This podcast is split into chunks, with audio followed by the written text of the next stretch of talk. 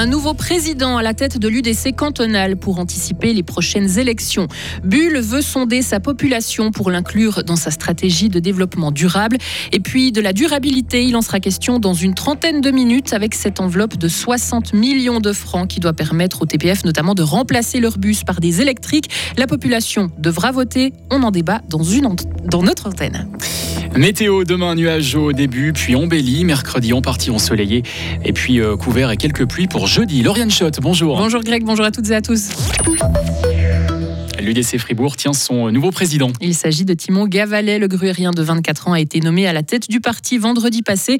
Il succède à Christophe Blaumann, qui aura présidé la section cantonale de l'UDC pendant plus de 5 ans. Et si le bilan est globalement positif, il a tout de même quelques regrets. Écoutez Christophe Blaumann. C'est clair que ça aurait été le summum d'avoir encore un Pierre-André Page au Conseil euh, aux États, mais on le sait aussi qu'il faut être réaliste dans ses objectifs. Donc là, je pense que c'est pas le principe le regret, celui de la perte du siège de Jean-François Rime, autant au niveau de la qualité de la personne que de la perte euh, de ce siège. Dans ce que je pourrais dire aussi, c'est effectivement, on travaille avec des miliciens. Le Covid n'a pas du tout arrangé les choses durant plus de deux ans. Et puis, effectivement, ben, c'est ce travail sur euh, le renfort des sections, sur l'organisation des sections, qui est encore perfectible et qui devra être continué par Timon Gavalet. Et d'après l'UDC, ce changement de président doit permettre au parti de préparer au mieux les élections cantonales de 2026 et fédérales de 2027. Quelles sont les attentes des Bullois en matière de durabilité? La ville de Bulle lance un sondage auprès de sa population avec un objectif, la faire participer à la stratégie communale de développement durable. Le sondage court jusqu'au 28 mars avec plusieurs thèmes abordés, l'eau, la biodiversité, l'énergie, l'agriculture ou encore la mobilité. Et de la mobilité euh, durable, il en sera question dans quelques semaines. Le 3 mars, avec cette votation autour des transports publics fribourgeois, la population du canton devra dire si oui ou non elle est d'accord d'injecter 60 millions de francs dans l'entreprise pour renforcer sa capacité financière. Vincent Douce et éviter de payer des intérêts. Voilà le plan de l'argent public en plus pour éviter de se tourner vers des bailleurs de fonds et devoir payer beaucoup d'intérêts. Car les TPF ont prévu d'investir massivement à l'avenir 580 millions de francs pour renforcer leur offre. Le but principal de cette recapitalisation est que l'entreprise de transport remplace ses bus actuels qui fonctionnent à moteur thermique par des bus électriques. Elle permettra aussi de construire de nouvelles gares routières, de remplacer des rames de de train ou encore d'aménager de nouveaux parkings relais. Tout le monde, ou presque, défend cette recapitalisation. Pour le gouvernement fribourgeois, elle permettra de rendre les TPF plus propres, plus vite, plus avantageux et avec une meilleure offre. Le Parlement et un comité interparti défendent aussi le oui. Seul l'UDC s'oppose à ce projet qui risque, selon le parti, de profiter surtout aux villes.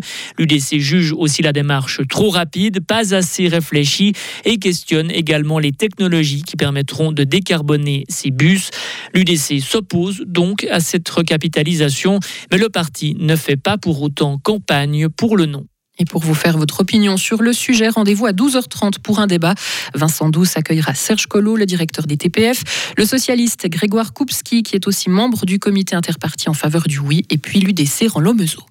Plus de 180 millions de francs pour l'aide aux victimes entre l'an 2000 et 2022. C'est le montant versé par les cantons pour des indemnisations et des réparations morales, selon l'Office fédéral de la statistique. Dans la majorité des cas, les demandes étaient le plus souvent liées à des lésions corporelles et voies de fait, des homicides, du brigandage et des contraintes sexuelles ou viols. Et plus d'une fois sur deux, ces demandes ont été faites par des femmes. Au moins 25 personnes ont été tuées, 8 autres blessées en Afghanistan suite à des éboulements provoqués par des chutes de neige. Plusieurs maisons ont été détruites dans un village. Selon les autorités, le nombre de victimes pourrait encore augmenter car il neige toujours. Le comité international de la Croix-Rouge enquête sur le sort de 23 000 personnes portées disparues dans le cadre de la guerre en Ukraine. En deux ans, l'organisation a reçu plus de 100 000 demandes de recherche de la part de familles d'Ukraine et de Russie. Le comité international de la Croix-Rouge indique que le droit international humanitaire prévoit que les familles ont le droit de savoir ce qu'il est advenu de leurs proches disparus. Une pluie de confettis sur Payerne avec la 129e édition des Brandons qui a eu lieu ce week-end, attirant près de 16 000 personnes. Parmi les Guggen présentes, les Tétanos, plus anciennes Guggen de Suisse romande, qui d'ailleurs ne vivaient pas son premier carnaval de la saison. Alors comment tenir pendant cette période intense? Écoutez Valentin, président des Tétanos. Généralement, nous on en fait 4. Là, on a déjà fait 2. Donc, on allait au Jura, Bascourt et à Chiasso, au Tessin. Et puis, on aura encore un fin mars à Mèche, en France. Comment vous, vous faites face dans cette période chargée On tient bien le coup, autant musicalement qu'on fait les répétitions depuis, depuis le mois de septembre. Donc, c'est vrai qu'on on a l'habitude, entre guillemets, de jouer, d'être ensemble. Et puis, euh, on a une bonne équipe. Donc, c'est vrai que ça, ça, roule bien. On tient le coup. On, on prend congé généralement les lundis. Et puis, après, ça va mieux. Et 4 des 12 Guggen présentes au Brandon étaient de Payerne. Et si les Brandons se sont terminés hier, et eh bien du côté de Bâle, ça a été le coup d'envoi des festivités avec le traditionnel Morgenstreich. À 4 heures tout pile, les lumières de la ville se sont éteintes et les Guggen ont entamé leur défilé munis de leurs grandes lanternes satiriques devant un public de plusieurs dizaines de milliers de personnes. Et le carnaval de Bâle est d'ailleurs le plus important de Suisse. Il est inscrit au patrimoine culturel immatériel de l'UNESCO depuis 2017. Et on passe au sport. Fribourg-Gotteron frappe fort. Le club a prolongé de deux ans les contrats de Marcus Sorenson, Lucas Wallmark et Jacob Delarose, soit jusqu'à la fin de la saison 2026-2027. Une nouvelle annoncée samedi avant la défaite contre Langnau. Les trois Suédois brillent depuis le début de l'exercice avec 30 réussites. Marcus Sorenson est d'ailleurs le meilleur buteur du championnat. Et garder ses joueurs a forcément un coût. Écoutez le directeur sportif de Gotteron, Gerd Zeinhäuser. Oui, il faudra gérer le budget. Ça, c'est une très bonne question. Euh, mais à un moment donné, les joueurs clés, euh, je préfère avoir des joueurs clés sous contrat. C'est aussi un signal pour euh, d'autres qu'on serait intéressé pour la suite. il y a une ossature qui est déjà faite, il y a, déjà un corps bien établi qui est déjà là. c'est aussi plus facile pour se projeter dans une équipe où ils savent avec qui et puis où ils vont. C'est pour ça que c'est un mélange entre prolonger les trois, mais aussi donner déjà un signal pour la suite d'un Fribourg-Gotteron. Et la suite immédiate de Fribourg-Gotteron, ce sera vendredi à Bienne. Les Dragons ont encore cinq matchs à jouer avant les playoffs. Les Fribourgeois ont cartonné au championnat de Suisse d'athlétisme en salle pour la troisième année de Suisse. De suite, la Lacoise Audrey Véro a remporté la médaille d'or du 800 mètres hier après-midi à Saint-Gall. Plus surprenant, le glanois Charles Devantet a gagné le 400 mètres devant les favoris Lionel Spitz et Ricky Petrucciani. Samedi, c'est Pascal Mancini à bientôt 35 ans qui s'est offert le 60 mètres. Et du football pour euh, terminer avec le FC Bull qui a retrouvé euh, la Promotion League de football ce week-end. Et les Gruriens ont perdu 1 à 0 chez Étoile Carouge. Ils sont 13e du classement avec 4 points d'avance sur la barre.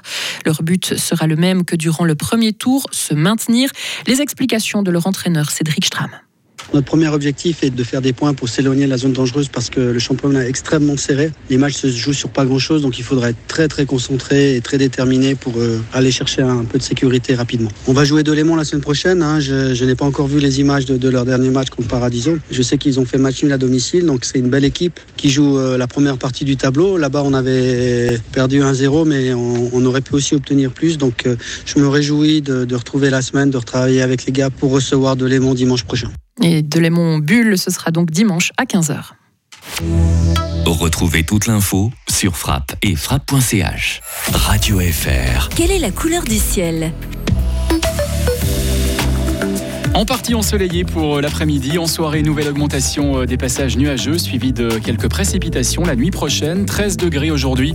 Demain mardi, encore quelques faibles précipitations le matin, surtout le long des préalpes. Sinon, un ciel devenant bien ensoleillé depuis l'ouest dès euh, la mi-journée. Demain, avec pour les températures 5 le matin, 12 degrés au meilleur de la journée.